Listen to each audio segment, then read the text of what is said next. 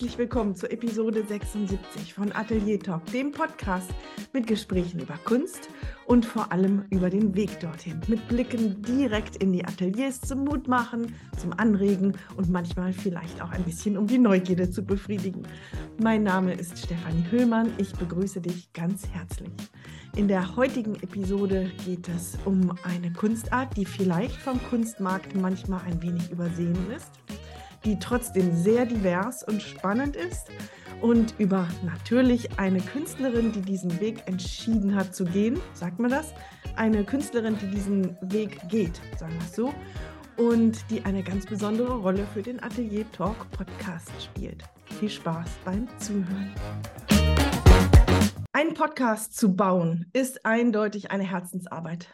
Sie verbraucht eine ganze Menge Zeit, da laufen ganz viele verschiedene Arbeitsstränge zusammen. Es geht los mit einem Titelbild bauen, mit Kontakte knüpfen zu verschiedenen Künstlerinnen und Künstlern, die nicht immer können, die den Termin verschieben, Vorgespräche. Es geht darum, das Hosting zu machen und so weiter. Ich habe das alles in Episode 71 ziemlich genau beschrieben, denn ich habe gemerkt, es wird langsam mit der Zeit zu viel Arbeit für mich. Es ist ja nicht so, dass ich das hauptberuflich mache, sondern der Podcast ist, wie ich sage, zwar eine Herzensarbeit, aber sie läuft nebenher.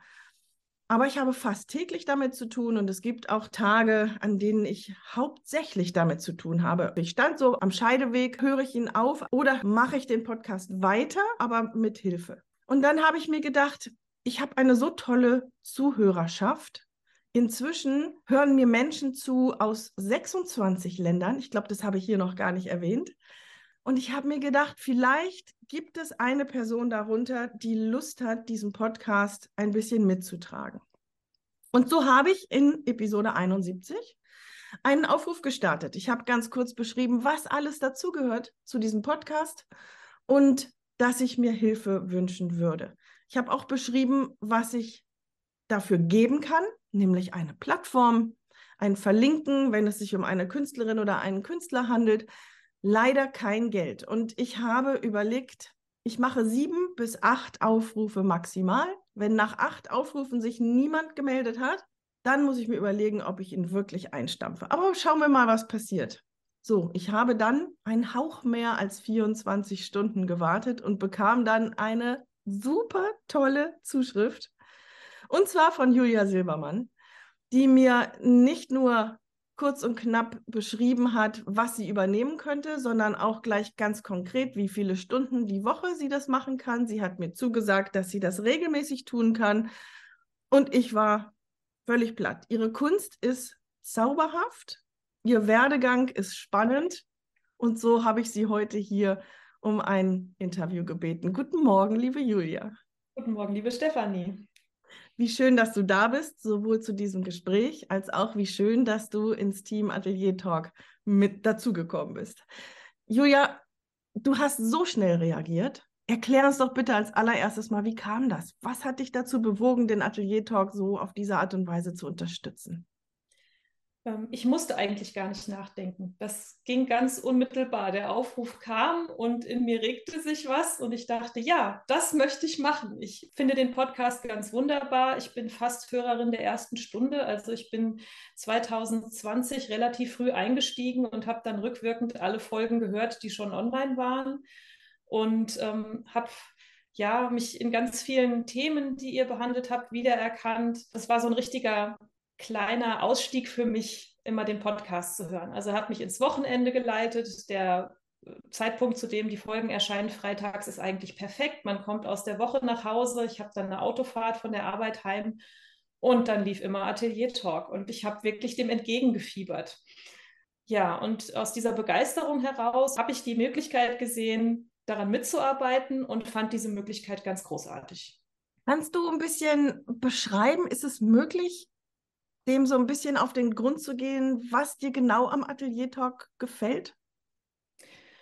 Zunächst mal die Definition von Kunst oder KünstlerInnen, dass auch Schreiben kreatives Arbeiten ist, dass Kochen kreatives Arbeiten ist, dass ähm, Reisen und Nähen und ach, die ganze Vielfalt an äh, KünstlerInnen, die du schon interviewt hast, an ihren Tätigkeiten zur Kunst und zum kreativen Arbeiten zählen. Und wenn ich kreativ, also wenn ich bildnerisch arbeite, dann beschäftige ich mich ja mit den vielen anderen Feldern nicht unbedingt so. Und ich fand die Einblicke ganz spannend und dass auch da eigentlich die gleichen Probleme entstehen, die wir alle haben oder die Fragen, die wir uns stellen. Diese Gemeinsamkeit, diese Basis, die bei jeglichem kreativen Schaffen da ist und äh, die Einblicke in die Arbeitsweisen der KünstlerInnen, in ja, ihre Begeisterung, ihre Werdegänge, ihre Ateliers natürlich. Und gibt es ein, zwei Dinge, die vielleicht ganz konkret in dein Leben kamen durch den Atelier Talk? Hast du irgendetwas geändert oder gemacht wegen Atelier Talk? Ja, auf jeden Fall. Ähm, zunächst hatte ich eine Ausstellung äh, 2000, für die war eigentlich für 2020 geplant und ist dann wegen Corona um ein Jahr verschoben worden. Und ich habe einfach gemerkt zu Hause, ich habe eigentlich gar nicht genug Platz. Äh, ich, ich bräuchte eigentlich ein paar große Tische, wo ich Dinge ausbreiten und einfach liegen lassen kann. Und dann mache ich die Tür hinter mir zu, gehe nach Hause und muss nicht wieder an Aufräumen, Wegräumen und wieder rausholen denken, was ja auch alles Zeit kostet. Und dann habe ich mich in unserem Dorf, in das wir gezogen sind, umgehört und habe tatsächlich ein Atelier gefunden und habe mir dann gegönnt und erlaubt, ein Atelier zu mieten für die Vorbereitungszeit bis zu dieser Ausstellung. Ich habe also den alten Pfadfinderraum, der leer stand in einem Gebäude, das der Gemeinde gehört, aber gar nicht mehr genutzt wird, den habe ich gemietet und die Miete kam dann eben den Fördervereinen der Grundschulen und Kindergärten zugute. Aber Zwischenfrage, dass diese, diesen Schritt, einen Raum zu mieten, die Idee dazu kam aus dem Hören des Atelier Talk? Ja, und zwar durch diese, ja, durch die Ermutigung zu sagen, ja, ich, ich darf das. Die Kunst hat in meinem Leben so einen großen Stellenwert, dass ich das tun darf und eigentlich mich nicht dafür rechtfertigen muss. Denn ähm, ja, der, ich brauchte den Platz, ich brauchte den Freiraum auch im Kopf zu sagen, ich gehe jetzt aus dem Haus raus. Äh, tollerweise war das Atelier nur 250 Meter von meiner Haustür entfernt. Ich konnte also hinlaufen, hatte dann auf dem Weg dorthin auch schon Zeit, den Kopf so ein bisschen frei zu bekommen. Dort war dann auch kein Internet, kein Social Media, gar nichts. Ich habe ein bisschen Musik laufen lassen und das war's. Und habe mich dann so richtig versenkt und reingearbeitet und abgeschaltet und ich weiß nicht, es war in einer der Folgen relativ am Anfang, wo Nina und du darüber gesprochen habt, äh, dass man sich überlegen muss, welchen Stellenwert nimmt die Kunst in meinem Leben jetzt ein.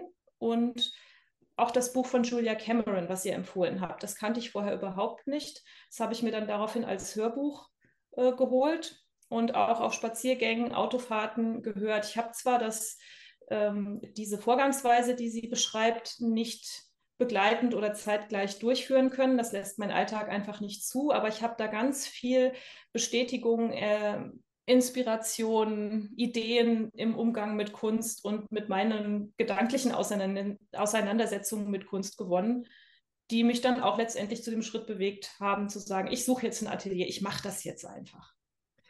Das ist so toll für mich zu hören, dass das wirklich was bewegt im Leben anderer, in diesem Fall in deinem Leben. Und das ist genau der Grund, warum ich den Podcast mache. Ich bin total begeistert. Jetzt haben wir aber schon mehrere Andeutungen gehört zu deiner Kunst. Kannst du mal beschreiben, bitte, was genau ist deine Kunst? Vielleicht auch den Prozess so ein bisschen. Wie gehst du daran? Wie bekommst du Ideen? Aber wie würdest du deine Kunst beschreiben, jemandem, der sie überhaupt nicht kennt? Ja, zunächst habe ich mich eigentlich mit traditioneller westlicher Kalligraphie beschäftigt. Das heißt, ich habe historische Schriftarten studiert, geschrieben auf Pergament, auf Papier, auf verschiedenen Beschreibstoffen. Ich habe mit Blattvergoldung gearbeitet und Illumination und dabei entstanden Arbeiten, die eher an mittelalterliche Manuskripte erinnern würden. Und das würde man auch eher in den Bereich Kalligraphie einordnen, also Kalligraphie als die Kunst des schönen Schreibens. Mittlerweile arbeite ich aber ganz frei mit Schrift und Schriftformen und Text. Und das fällt dann eher in den Begriff oder unter den Begriff Schriftkunst als künstlerisches Arbeiten mit oder durch Schrift. Und da ist die Lesbarkeit nicht mehr unbedingt gegeben, sondern es geht um ganz abstraktes Arbeiten. Und am Anfang für eine Arbeit steht eigentlich immer ein Text, das kann Lyrik sein, Prosa, ein Liedtext, ganz unterschiedliche, also Texte, die, die was in mir bewegen, Texte, die ich in besonderen, zu besonderen Erlebnissen auch selbst geschrieben habe. In meinen Arbeiten versuche ich die Stimmung dieses Textes einzufangen durch Farbe, durch Form, durch Komposition. Und das Ganze wird dann eigentlich zu einer Art abstraktem Bild, das in seinem Gesamteindruck die Stimmung des Textes vermittelt. Wenn du dich also vor so eine Arbeit stellst, dann hast du ja Assoziationen, was Farbigkeit, Form und Komposition angeht. Das bewegt hoffentlich, das ist natürlich mein Ziel, bewegt was im Betrachter und vermittelt gleichzeitig die Atmosphäre des Textes, der der Arbeit als Grundlage dient. Es ist wirklich faszinierend, wenn man sich mal da, man nimmt sich 30 Namen, wenn man die kennt und schaut, was die Leute machen, ist man einfach völlig überwältigt davon, wie unterschiedlich gearbeitet wird und wie, wie fantasievoll und wie ja grafisch und auch abstrakt und wie viel Energie da drin steckt. Das ist so ein tolles Feld, aber es wird überhaupt nicht gesehen, weswegen sich jeder Kalligraph oder Schriftkünstler immer erklären muss. Du machst Schriftkunst, was ist denn das? Schreibst du schön? Aha, mh. So, ja, und ähm, es ist schwer zu erklären, wenn man es nicht mal gesehen hat oder wenn man es nicht zeigen kann. Und viele sind auf Instagram. Ich habe dann auch meinen Feed voll mit den neuesten Dingen, die äh, Kalligraphen rund um die Welt gemacht haben. Das ist einfach wunder, wunderschön. Aber diese Ausstellung, die ich letztes Jahr hatte, die habe ich auch nur bekommen, weil die äh, Künstlerin, die mit mir ausgestellt hat, eben schon etabliert ist, weil die, die macht ganz konkrete Kunst ähm, das hat nichts mit Schrift zu tun und die hat eben den Kurator angesprochen und gesagt, ähm, wir müssen mal irgendwie was Neues hier reinbringen. Wie wäre es denn? Wir lassen die Frau Silbermann ausstellen, die macht Schriftkunst, das ist mal was ganz anderes und ich mache eine Doppelausstellung mit ihr und dann zieht es auch entsprechend Publikum. Ah, also als du das erstmal beschrieben hast, wie man darauf reagiert mit der Kalligrafiekunst, genau deswegen habe ich vorhin die Frage gestellt. Genau das hätte ich erwartet, dass man so reagiert. Aha, du schreibst, mh, okay. Ja, ähm, es ist auch immer der, die Schwierigkeit des Zugangs, weil immer gelesen werden will. Also Schrift mal als was ganz Abstraktes zu betrachten, als äh, etwas, was eine Textur hat, eine Formqualität, die für sich allein steht, ohne dass man jetzt jeden Buchstaben und jedes Wort liest, das fällt natürlich erstmal schwer, weil wir so darauf ja, konditioniert sind, wenn etwas Geschriebenes äh, uns begegnet, das sofort lesen zu wollen. Und bei der Schriftkunst muss man das Lesen außen vor lassen. Da schaut man sich die Formqualität losgelöst vom Inhaltlichen an. Und das ist das, wo, das, wo die spannenden Dinge passieren. Wie groß arbeitest du dann meistens? Ich würde sagen, die Arbeiten werden nie größer als einen Meter. Schreiben ist eine kleinteilige Sache, zumindest ähm, in der Herangehensweise, in der ich arbeite. Ich glaube, so bis 50 mal 70 größer werden die meisten Arbeiten nicht. Mhm. Und wie ist dein Prozess? Ist es so, dass du immer von einem Text ausgehst, den du schreibst, aufgrund einer Erfahrung und dann setzt du es um oder wie gehst du meistens vor? Das kann unterschiedlich sein. Entweder, ich habe ja auch ein Atelierbuch, du hast von deinem Atelierbuch mal gesprochen. Ich habe auch ein Buch, wo ich einfach Ideen, Texte, Dinge, die mir begegnen, sammle und dann passiert da vielleicht auch erstmal lange Zeit nichts. Ich kann ja auch nicht permanent künstlerisch arbeiten. Und wenn ich dann Zeit habe oder dann darin blättere und mir wieder was ins Auge sticht, dann entwickelt sich eine Idee. Und die ist meistens noch ganz vage und die gärt dann so ein bisschen und wächst und dann fange ich an, Farben zu sammeln oder äh, mir Formen und Kompositionen zu überlegen. Das ist wie so ein Zusammensuchen von Puzzleteilen, die dann letztendlich äh, am Schluss in eine feste Gestaltung finden. Aber das ist zunächst noch ganz vage und die Arbeiten brauchen auch relativ lange. Mhm. Welche Rolle spielt die Farbe für dich in diesen Arbeiten? Wir begegnen Schrift ja eigentlich immer eher als etwas, was schwarz-weiß ist. Und mhm. da ist einfach so viel mehr möglich. Und ähm, ich arbeite ja auch nicht nur mit den Buchstabenformen an sich, sondern vor allem auch mit den Zwischenräumen, mit dem, was dazwischen passiert. Die Kalligraphen oder Schriftkünstler, die nennen das den Weißraum. Also das, was zwischen den Buchstaben, zwischen den Zeilen sich an Formen entwickelt. Und die finde ich sehr spannend. Und wie ich ja schon gesagt habe, aus der Stimmung eines Textes heraus habe ich Farbassoziationen dazu, ob etwas aufgeregt ist oder etwas ruhig ist oder beschaulich. Und so ergeben sich dann die Farbzusammenstellungen, die ich dann entwickle. Mhm.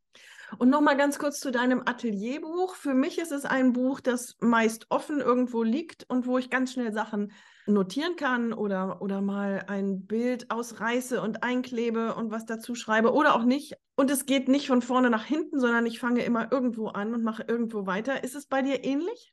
Oder ist es strukturierter oder wie gehst das du? Das klingt sehr ähnlich. Da kommt einfach alles rein. Unsortiert, da wird eine Seite aufgeschlagen und da kommt dann ein, ein Zeitungsausschnitt, ein Bild oder eine Textzeile rein äh, oder eine Notiz zu irgendeiner besonderen Papiersorte, die ich gerade entdeckt habe. Und ich gehe da von vorne nach hinten vor, aber völlig unsortiert. Also ich habe da keine voreingeteilten Kapitel, sondern das geht einfach chronologisch, so wie die Idee kommt. Das, das kommt so, wie es kommt. Genauso wie kreative Ideen auf einmal da sind und man weiß gar nicht, wo, woher sie jetzt sich ausgegraben haben. Ja.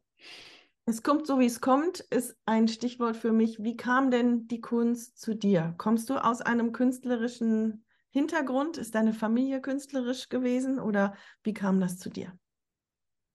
Künstlerisch arbeitend nicht direkt. Ich habe in späteren Jahren irgendwann erfahren, dass mein Vater als junger Mann wohl ein paar Bilder gemalt hat ähm, aber wir haben nur noch zwei davon zu Hause stehen und das war auch nie Thema. Also er hat nie darüber gesprochen, dass er hätte einen künstlerischen Weg einschlagen wollen. Ich, es war einfach kein Thema zu Hause. Aber äh, mein Vater ist Geschichtslehrer gewesen und ist unheimlich gerne in Museen gegangen. Und er hat mich ganz viel in die Museen mitgenommen, vor allem in München, in die Pinakotheken.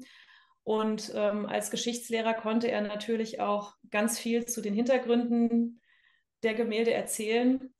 Und da haben mich ein paar Bilder unheimlich beeindruckt, schon in sehr jungem Alter. Das habe ich eigentlich nie vergessen.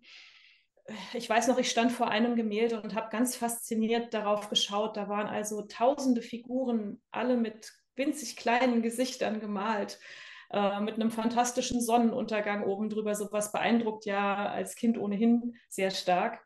Und ich habe mich gefragt, wie hat der Maler das nur gemacht? Wie hat der das gemacht? Ich möchte das wissen und diese, dieses Wissen wollen und, und fragen, wie entsteht sowas? Wie ist sowas überhaupt möglich? Das hat mich immer umgetrieben. Ja, aus, diesem, aus dieser Faszination heraus habe ich ganz viel angefangen zu zeichnen. Ich habe auch als Kind schon immer sehr gerne gebastelt und gesammelt. Also ich bin in die Natur gegangen und habe alles gesammelt, was ich kriegen konnte, zum Leidwesen meiner Eltern. Also von Muscheln, Federn, äh, Knochen äh, auf dem Acker, ähm, Blätter gepresst, Blumen gepresst, Insekten gesammelt. Also natürlich nicht getötet, sondern ähm, Insekten, die ich gefunden habe. Ich hatte ein kleines Mikroskop, da wollte ich alles ganz genau drunter beobachten. Und ja, da kam auch die Liebe zur Natur her. Also Hast Natur. du noch ein paar von diesen Schätzen existieren, die noch irgendwo so ein paar Superschätze? Ich habe noch ein paar Muscheln, die liegen bei mir schön im Badezimmer, ganz klischeehaft. Von damals, ja? Von damals. Von ne? damals, ja, cool. von damals. Und ansonsten habe ich eben noch ein paar Zeichnungen auch. Ich habe, ich weiß, ich habe äh, mein, mein Kinderzimmer ging zum, zum Weinberg und zum Feld raus. Ich hatte auch immer äh, ein Fernglas da stehen, um die Vögel zu beobachten. Ähm, habe die Vögel dann auch gezeichnet, hatte Naturführer, in die ich reingeschaut habe das war für mich eigentlich immer sehr eng verbunden, das Zeichnen und die Natur. Wo bist du aufgewachsen? Wo ist das, was du gerade beschreibst? Äh, in Bad Kreuznach, das ist in Rheinland-Pfalz, in der Nähe von Mainz. Wo du immer noch auch lebst, jetzt in der Nähe. Ja, also ich war bis auf sechs Jahre, in, der, in denen ich in den USA gelebt habe, habe ich immer hier in der Nähe gewohnt. Ich war zwei Jahre in Trier und habe dort mein Referendariat gemacht fürs Lehramt. Ich habe in Mainz studiert, und ähm, arbeite jetzt an einem Gymnasium zwischen Bad Kreuznach und Mainz. Was hast du denn studiert? Hast du dann Kunst studiert auch? Ja, ich habe bildende Kunst und Biologie auf Lehramt studiert. Und wenn man äh, zwei Fächer studiert, also wenn man bildende Kunst studiert, muss man ein nicht künstlerisches Beifach dazu nehmen. Da war für mich sofort klar, das muss die Biologie sein. Da gab es überhaupt keine andere äh, Möglichkeit für mich gedanklich. Und dieses nicht künstlerische Beifach studiert man in einer etwas reduzierten Zeitlinie und dann darf man eben bis zur 10. Klasse dieses zweite Fach unterrichten, aber eben nicht in der Oberstufe und nicht bis zum Abitur. Und in Kunst habe ich aber die Lehrbefähigung von der fünften Klasse bis zum Abitur. Ich finde das ganz spannend, dass du Bio auch studiert hast und ganz nebenbei, das hatte ich auch. Also ich war ganz kurz davor, hatte das auch überlegt. Dann hätten wir dann noch eine große Ähnlichkeit. Inwiefern, also jetzt bist du ja in die Schriftkunst gegangen, aber inwiefern hat dieses, diese Naturerlebnisse und das Biologiestudium auch Einfluss auf deine Kunst genommen? Das kann ich gar nicht so genau sagen. Mhm. Während des Studiums probiert man ja ganz viele Techniken aus, ganz viele unterschiedliche Themen. Man macht ganz viele Einführungsveranstaltungen, um ein möglichst breites Bild zu bekommen und sich dann auch zu überlegen, was ist das, worauf ich mich spezialisieren möchte. Und ich glaube, es ist weniger das Inhaltliche, sondern das Gefühl, was ich dabei hatte. Also sich hinzusetzen und zu schreiben und sich in ja, die Handbewegungen zu vertiefen und auch dieses sich wiederholende beim Schreiben, ähm, das bringt mir eine unheimliche Ruhe. Also da, da ruhe ich ganz in mir, da kann ich ganz viel, ähm, ganz gut abschalten und da komme ich auch sehr gut in den Flow. Man spricht ja immer von Flow. Und die gleichen Erlebnisse hatte ich und habe ich auch immer noch in der Natur. Beim Sammeln, beim Beobachten, beim Spazierengehen.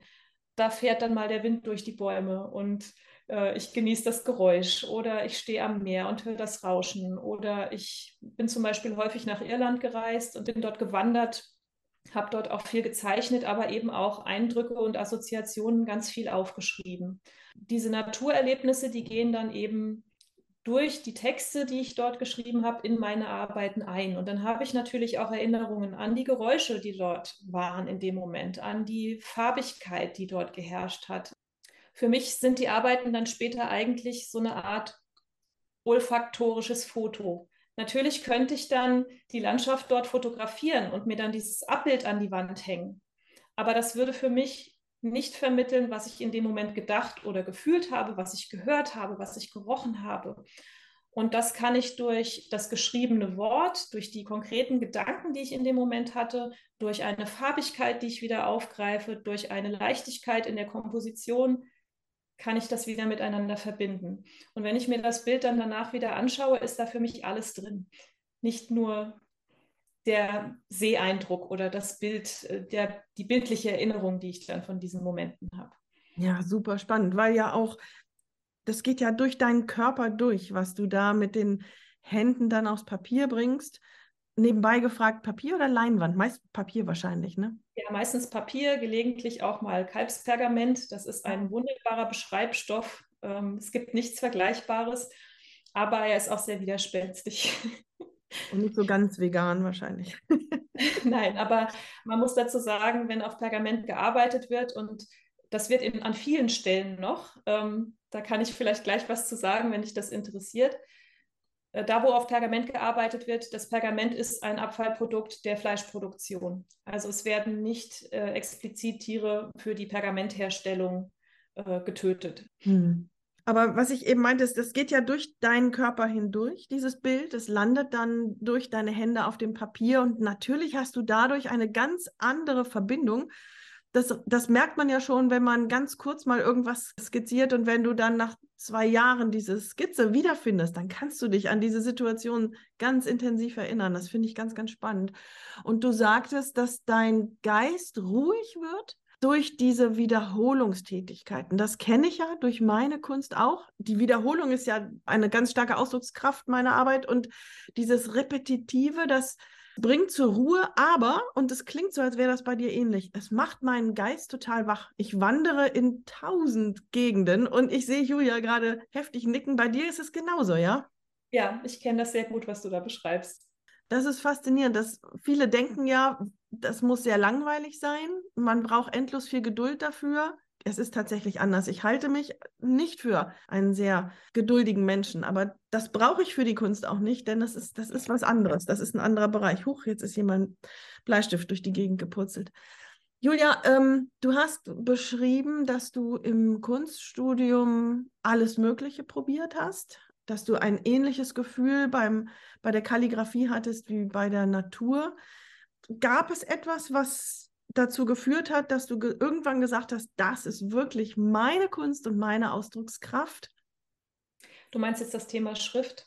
Das Thema Schrift, ähm, Schriftkunst, also du hast ja, ja Kalligrafie gerne gemacht. Ich frage das deswegen, weil ich häufig die Frage kriege, woher weißt du oder woher wissen Künstler, dass sie da angekommen sind oder jetzt zumindest für eine Zeit, wer weiß, was wir in zehn Jahren machen, aber dass das jetzt erstmal die, was ich immer Kernkunst nenne, ist. Kannst du beschreiben, wie das kam? Ich habe als Teenager schon kalligraphische Geburtstagskarten und sowas gestaltet. Ähm, das hat mich damals sehr fasziniert und hat mir viel Spaß gemacht, aber das hörte dann irgendwann auf. Ich habe da auch gar nicht mehr drüber nachgedacht. Und dann gab es an der Universität die Schriftklasse, also die, die Klasse für Schriftbildnerei. Und auch da habe ich eine Einführungsveranstaltung gemacht und ich hatte vorher eine Einführung gemacht in Keramik, eine Einführung in Tiefdruck, eine Einführung ins Arbeiten mit Papier, wo ich auch bei geblieben bin. Also das ist tatsächlich immer noch, hat einen großen Stellenwert. Und dann saß ich in der Einführung in die Schrift und auf einmal kam das alles wieder zu mir zurück. Auf einmal saß ich wieder da und habe fasziniert geschaut, wie dann die Tinte aus der Feder aufs Papier geflossen ist. Und da stellte sich eben unmittelbar so eine Ruhe ein und gleichzeitig so eine Faszination im sich selbst beobachten, während man, während man das tut dass ich mich dort auf Anhieb wohlgefühlt habe, immer wieder dorthin gegangen bin, auch mehr Stunden dort zugebracht habe, als ich hätte müssen. Und ich glaube, aus so einer Kombination aus der Begeisterung des Tuns und dessen, was mit Schrift möglich ist und auch schon lange Zeit in der Geschichte möglich war, hat sich das einfach festgesetzt. Es hat sich richtig angefühlt. Es hat sich von vorne bis hinten richtig angefühlt. Und dann gab es auch gar keine Frage mehr. Die war einfach in dem Moment oder die war dann in dieser Phase geklärt. Ich habe zeitgleich immer noch viel gezeichnet und äh, habe äh, Buchbinden gelernt in Ansätzen, also so wie man das eben in Einführungsveranstaltungen lernt. Und so haben die Zeichnungen und das Arbeiten mit Papier und das Buchbinden und das Schreiben, ich meine, es hängt ja auch alles miteinander zusammen, haben sich dann verankert in dem, was ich immer wieder getan habe. Mhm. Du hast auch gesagt, ich habe mich erinnert. Ich finde auch immer, es ist so, ein, so eine Art Zurückkommen. Du merkst plötzlich, dass es, dass es zu dir gehört. Und irgendwie hast du früher das auch schon gewusst. Das beobachte ich bei so, so vielen. Jetzt bist du fertig gewesen mit dem Studium. Du hast deine Kunst gefunden. Ich weiß, da gab es ein paar Erlebnisse in deinem Leben, die das dann nochmal so richtig, ja, mit, mit Kraft nochmal nach vorn gebracht haben, deine Kunst. Erzähl uns mal bitte davon. Mhm. Wenn man dann mit der Lehrtätigkeit anfängt, hört erstmal alles auf. Das ganze künstlerische eigene Arbeiten hört erstmal auf und man widmet sich ganz dem Unterricht und den Schülern und der Unterrichtsvorbereitung und der Kunstgeschichte und der ganzen Vielfalt, die ähm, in den Kunstunterricht einfließt. Ja, ich habe damals eigentlich schon gedacht, ich zeichne noch ein bisschen, aber eigentlich passiert da jetzt wahrscheinlich lange Zeit erstmal nicht mehr viel. Dann habe ich meinen Mann kennengelernt, der immer gesagt hat, er würde gerne nach seiner Promotion eine Zeit lang in den USA leben. Er hat dann dort auch eine Stelle angenommen und ich habe ihn begleitet. Ich habe mich also beurlauben lassen und zunächst dachten wir, wir gehen so für drei bis fünf Jahre ins Ausland. Das ist ein guter Zeitraum, um auch wirklich zu wissen, wie es ist, dort zu leben. Daraus wurden dann sechs Jahre, weil unsere beiden Kinder dort zur Welt gekommen sind. Und ich hatte keine Arbeitserlaubnis. Das wusste ich vorher auch schon. Und habe dann dort viel ehrenamtlich gearbeitet, unter anderem am Kunstmuseum und am Naturwissenschaftlichen Museum, also meinen Schulfächern entsprechend. Über diese Tätigkeiten habe ich eine Kalligrafiegilde vor Ort gefunden, die unheimlich aktiv war. Und über diese Kalligrafiegilde habe ich erfahren, dass sich viele sehr renommierte Kalligraphen in North Carolina zur Ruhe gesetzt haben. Und als ich das wusste, habe ich alle Kurse und alle Workshops, die es in der Umgebung gab, habe ich mitgenommen. Und das hat mir nochmal einen ganz anderen Horizont eröffnet, denn das, was die Community an Schriftkünstlern heute ganz weltumspannend macht, ist leider viel zu selten in Ausstellungen, Museen oder Galerien zu sehen. Da muss man einfach sagen, der Kunstmarkt hat Schriftkunst noch nicht in den anerkannten Kanon aufgenommen. Und das ist unglaublich, was da passiert, was für moderne und vielfältige Kunst entsteht. Und als ich diesen Zipfel zu fassen bekommen habe, da gab es nichts anderes mehr. Und da habe ich Eindrücke gewonnen und Möglichkeiten kennengelernt, die einen sehr großen Einfluss darauf hatten, wie ich jetzt arbeite. Wahnsinn. Also da hast du richtig bei den Besten der Besten dann da direkt Kurse nehmen können und hattest gleichzeitig auch noch die Zeit dafür. Das sind ja mehrere Aspekte, die da zusammenkommen. Traumhaft. Ich bin niemand, der rumsitzt. Für mich war klar, wenn ich dort nach drüben komme, dann mache ich vielleicht mal so zwei, drei Wochen Urlaub, lerne meine Umgebung kennen, mache meinen Führerschein und all diese Dinge. Aber ich hatte schon, bevor ich rübergegangen bin, Kontakt zu dem Kunstmuseum aufgenommen. Ich wusste also, ich sitze da jetzt nicht und warte, dass irgendwas passiert, sondern ich hatte direkt schon Ansatzpunkte, die mich in Kontakt mit Einheimischen und ins Arbeiten gebracht haben. Und die Arbeit am Kunstmuseum war großartig. Das war eine ganz, ganz tolle Zeit. Ich glaube, das ist auch eine wichtige Fähigkeit, die man, glaube ich, auch ganz besonders als Künstlerin oder Künstler gerne ein bisschen ausbauen darf. Ich habe sogar überlegt, ob ich darüber mal eine Episode mache. Dieser Aspekt der Eigeninitiative, dass man eben, du bist eben auch aufs Kunstmuseum zugegangen und hast gefragt, was man machen könnte. Oder du kommst dann eben hier zum Atelier-Talk und wer weiß, was sich daraus ergibt. Ich glaube, dass das ganz, ganz spannend ist. Du sagtest, deine, wenn man seine Lehrtätigkeit beginnt, dann geht die eigene Kunst erstmal oder tritt in den Hintergrund. Ich glaube, das ist bei vielen Berufen so. Wenn du anfängst, wenn du Berufsanfänger, Anfängerin bist, dass dann erstmal das im Vordergrund steht und die eigene Kunst wenn man dann eben das als, als Nebenberuf macht oder nebenbei macht, dann tritt sie in den Hintergrund. Jetzt bist du aber Kunstlehrerin. Du bist also zurückgekommen, arbeitest wieder am Gymnasium, hast Klassen, die du bis zum Abitur führst. Das heißt, in deiner Lehrtätigkeit hat die Kunst einen großen Stellenwert. Was macht das mit deiner eigenen Kunst? Unterstützt es sie und gibt neue Ideen oder lähmt es sie, weil du ja dich sehr viel um Schülerinnen und Schüler und so und deren Bedürfnisse und alles kümmern musst? Das interessiert mich sehr. Ich glaube, hauptsächlich kann man sagen, dass das Kunstlehrerin sein die Kreativität sehr wach hält, weil äh, die Ideen, die die Schüler haben, ganz individuell jeden Tag in der Woche natürlich dann zu gestalterischen Fragestellungen und Problemen führen, die die Schüler haben, technische Schwierigkeiten, die man dann überwinden muss. Das ist bei den Kindern genauso wie bei uns auch. Die haben eine Idee, möchten sie in die Wirklichkeit umsetzen oder in die Realität umsetzen und wissen nicht so richtig, wie sie anfangen sollen. Und dann überlegt man gemeinsam. Das ist tatsächlich ein gemeinsamer Weg, den man da mit den Schülern geht. Da wird getüftelt, da wird ausprobiert, da wird über Materialien nachgedacht. Und diese Prozesse, die da täglich für mich ablaufen in der Arbeit mit den Schülern, die finden natürlich auch in meiner künstlerischen Arbeit statt. Ja, ich kann das nur als so eine Art Wachheit bezeichnen, so eine Grundaufmerksamkeit, die permanent da ist. Ähm, egal, ob ich jetzt hier zu Hause arbeite oder mit den Schülern. Und das ist toll, da kommt auch sehr viel zurück. Sehr spannend. Wie ist denn das, wenn du erzählst, dass du Kalligrafie-Künstlerin bist oder Schriftkunst machst?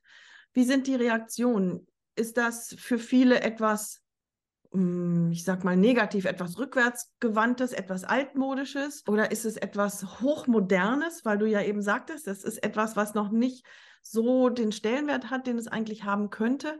Wie sind so Reaktionen oder was fragt man dich?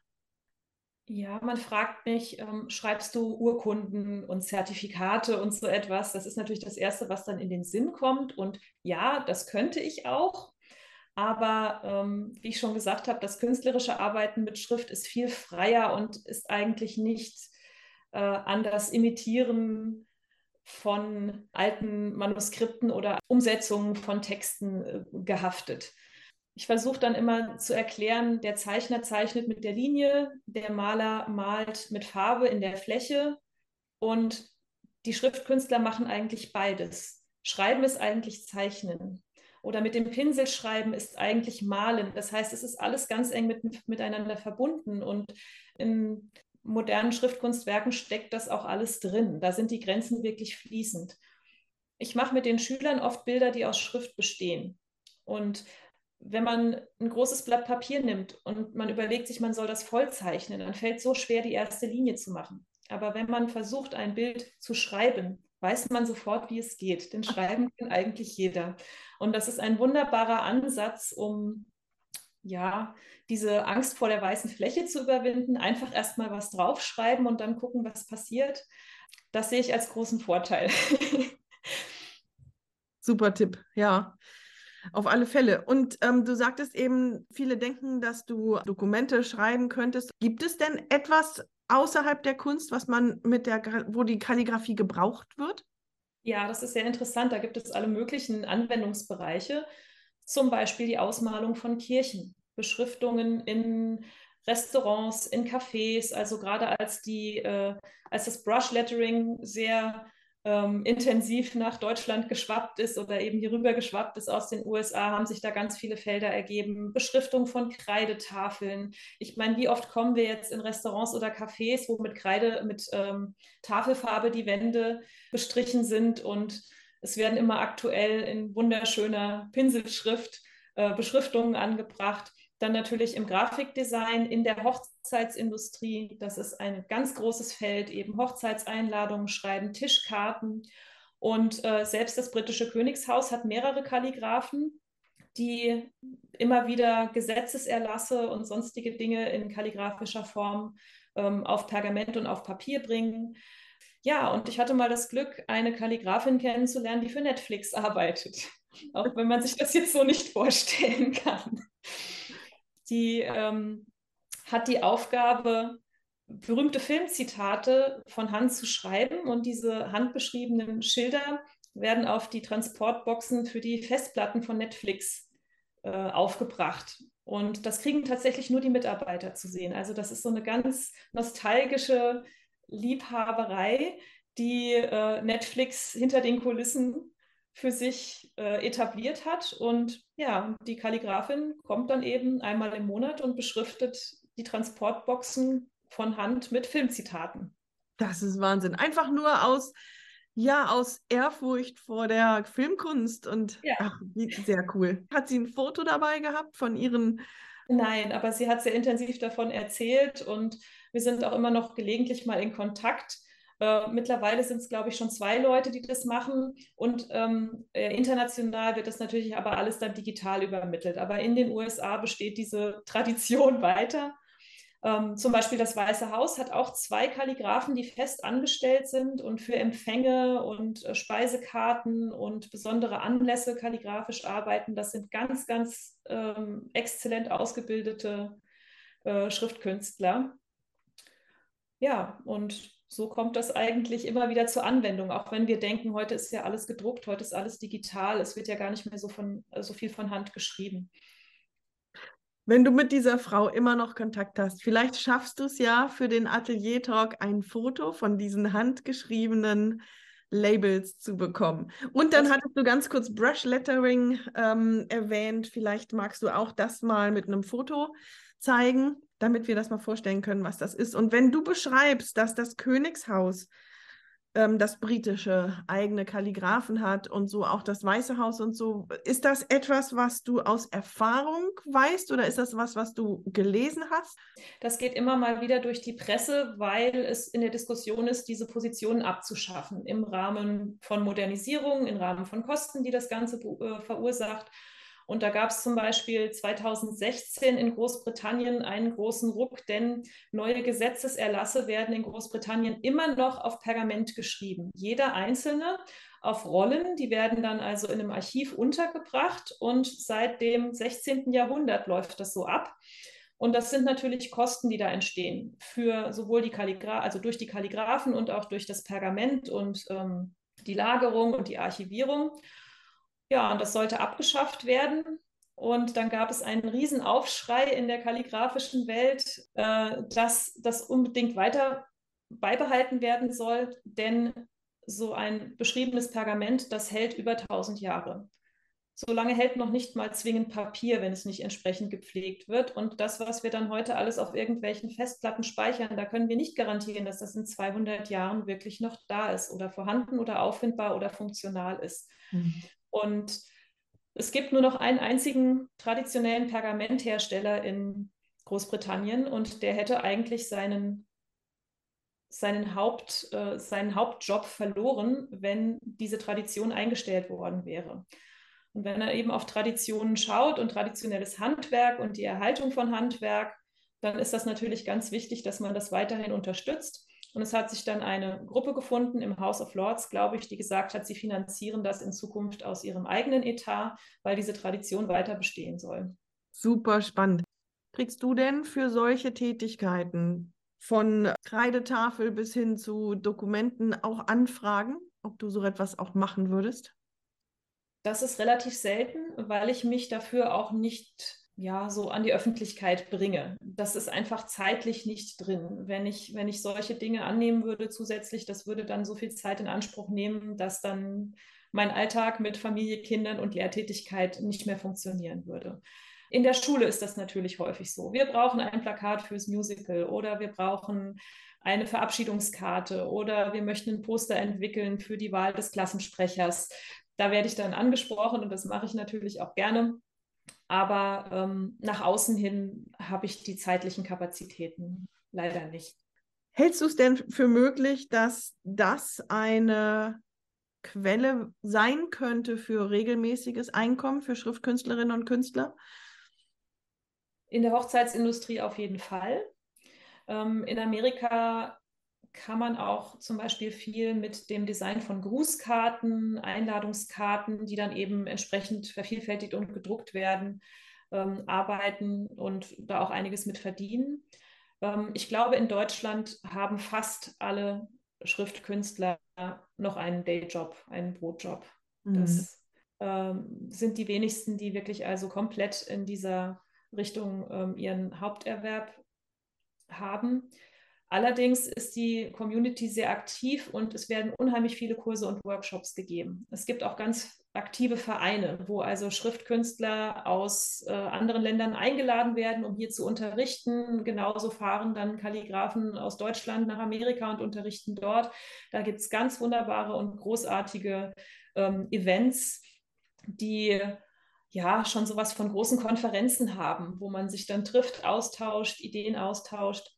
Und gerade während der Pandemie und der Lockdowns sind auch viele Kalligraphen dazu übergegangen, Online-Angebote zu machen, was wunderbar ist, weil man dann eben auch die Möglichkeit hat, mal von jemandem in Australien zu lernen, wo man jetzt nicht hinfliegen würde für einen Workshop.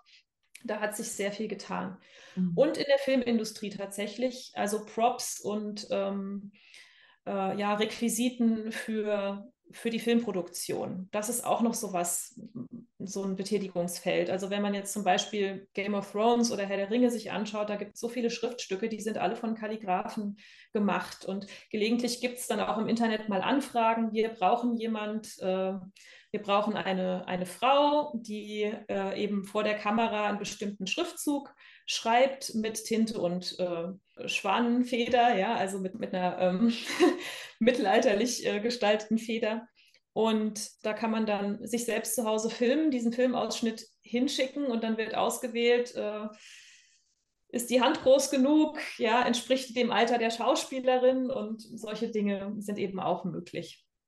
Wie sieht denn dein Atelier aus? Wir sind ja bei Atelier Talk, ein Blick in dein Atelier. Wie sieht dein Atelier aus und was sind so die ein, zwei, drei wichtigsten Dinge in deinem Atelier, auf die du nie verzichten wollen würdest?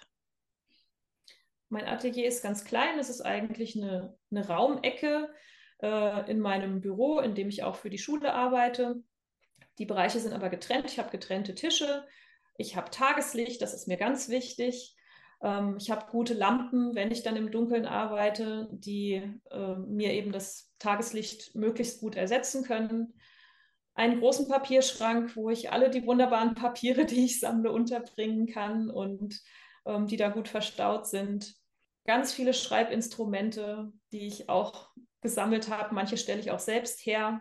Zum Beispiel? Ähm, es gibt äh, so ein Schreibwerkzeug, das nennt sich Cola Pen.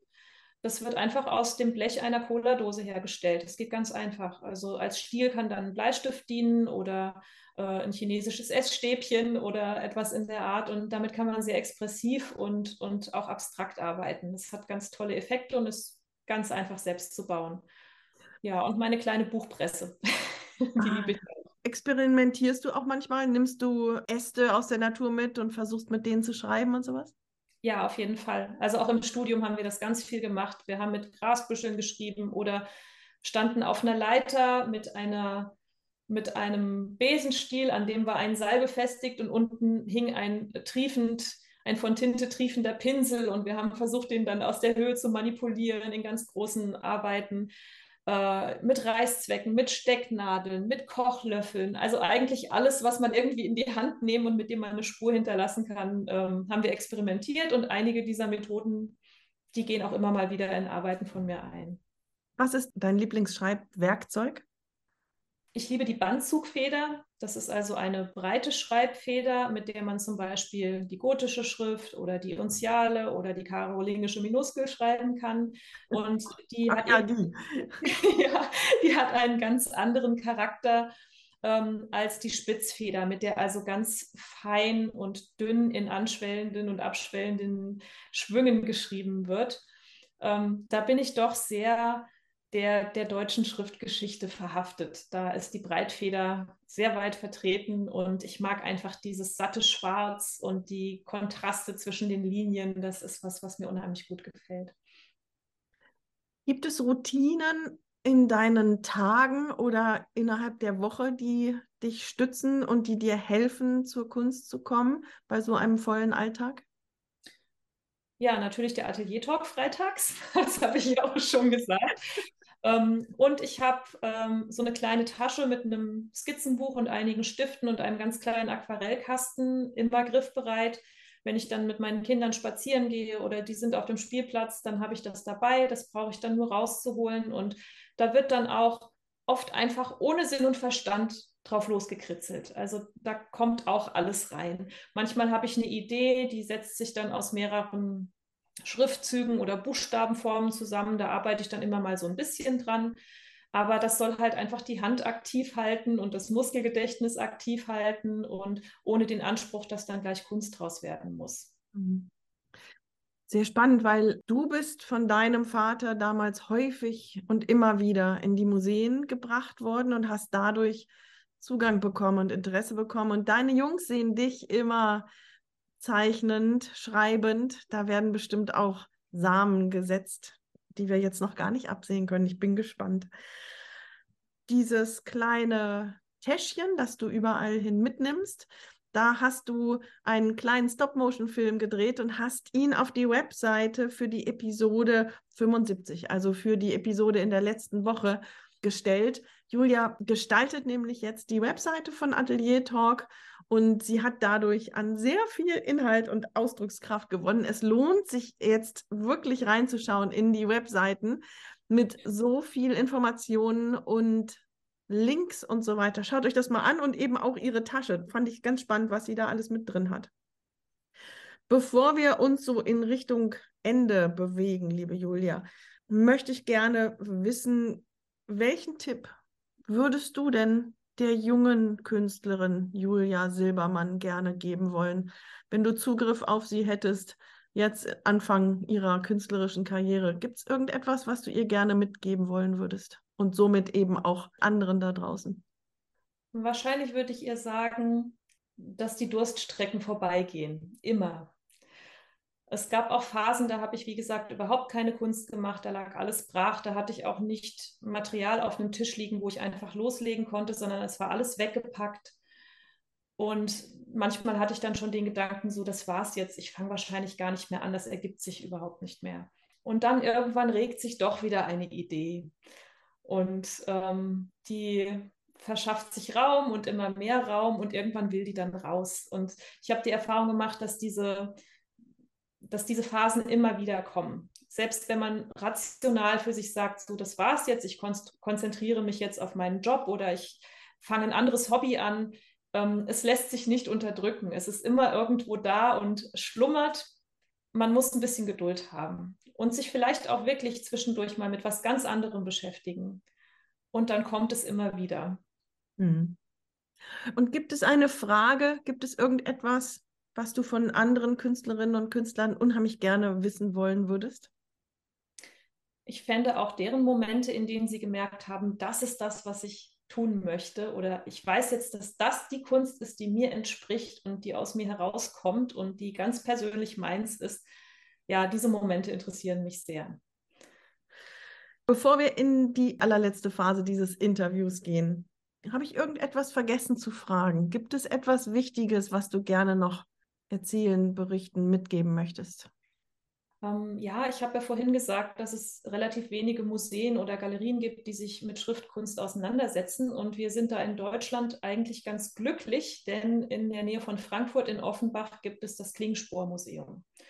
Und ähm, das ist eigentlich fast einzigartig auf der Welt. Und das ist ein Sammlungs- und Ausstellungsort für internationale Buch- und Schriftkunst aus dem 20. und 21. Jahrhundert. Also auch zeitgenössische und ganz moderne Dinge werden da ausgestellt. Da lohnt sich auf jeden Fall ein Besuch.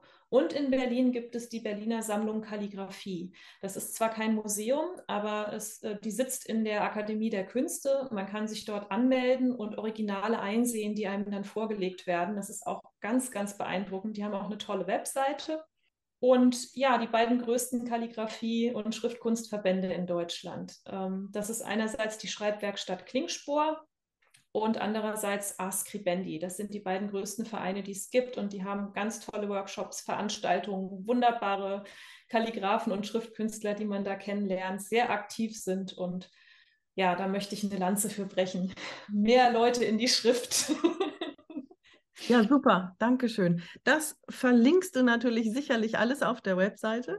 Da können wir das alles finden. Und damit möchte ich in in die Entweder-Oder-Kategorie gehen. Ich sage immer, ich weiß noch nicht, wie es heißt, entweder oder, schwarz-weiß. Und dann fange ich aber immer mit derselben Frage an. Und deswegen ist es ab heute meine Tee- oder Kaffee-Kategorie. Julia, lieber Tee oder lieber Kaffee? Tee. Was für ein Tee?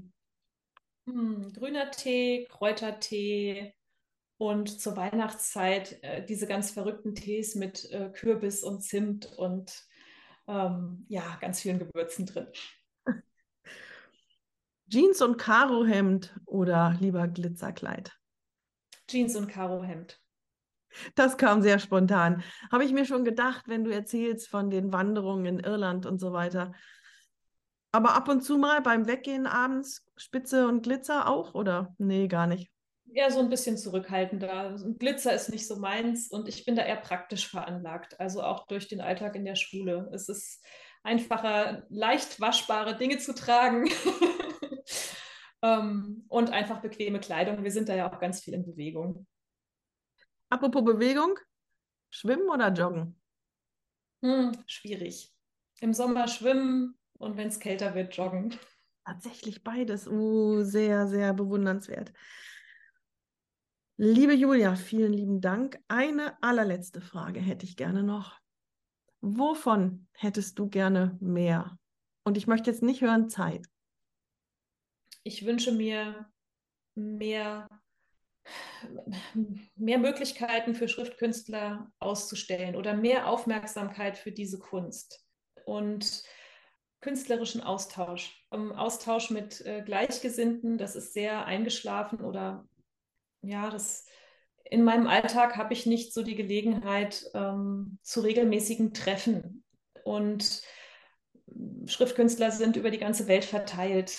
Äh, da ist es schwierig, einfach so eine permanente, wiederkehrende Treffen zu haben. Das war in Amerika ganz toll. Die Gilde, die hat sich zweimal im Monat getroffen, regelmäßig. Da konnte man sich immer drauf verlassen, drauf freuen und man wusste, es ist immer jemand Neues da oder man kann ähm, Arbeitsschritte und Ideen besprechen. Also es gab dann immer ein Show and Tell und da habe ich unheimlich viel draus mitgenommen. Und dieser Austausch, der fehlt mir sehr. Nicht zuletzt ist der Atelier Talk genau aus diesem Wunsch entstanden. Genau, weil man so viel alleine in seinem Atelier sitzt und der Austausch dann trotzdem möglich gemacht werden soll. Julia, vielen Dank für dieses spannende Gespräch mit so vielen verschiedenen Einblicken und Ebenen und vielen Dank, dass du dich gemeldet hast dass du den Atelier Talk so unterstützt, wie du ihn unterstützt. Sag uns bitte noch, wo findet man dich im Netz? Ich habe eine Internetseite, die heißt jubsart.com, J-U-B-S-A-R-T.com. Das sind meine Kürzel tatsächlich, Julia Bibiana Silbermann. Und auf Instagram bin ich unter Julia B. Silbermann zu finden. Dankeschön. Julia, vielen lieben Dank. Ich danke dir. Die Webseite des Atelier Talk Podcasts, die die Julia gestaltet, ist www.atelier-talk.com. Dort findest du alle Links, diverse Fotos. Schau dir Julias Kunst an. Wir haben verschiedene Links dort drin, auch zu anderen Künstlerinnen und Künstlern, die sehr spannend sind. Julia hatte das schon angedeutet. Und natürlich auch zu meiner Webseite, das ist stephanie-hüllmann.com. Ich freue mich, wenn du den Atelier Talk Podcast unterstützt, indem du mir fünf Sterne schenkst, allen Künstlerinnen und Künstlern, denen du ihn empfehlen möchtest, empfiehlst und ihm auf Instagram folgst und immer mal wieder teilst. Freue dich auf eine nächste Episode in der nächsten Woche. Ich freue mich, wenn du wieder dabei bist. Viele Grüße, deine Stefanie Hühmann.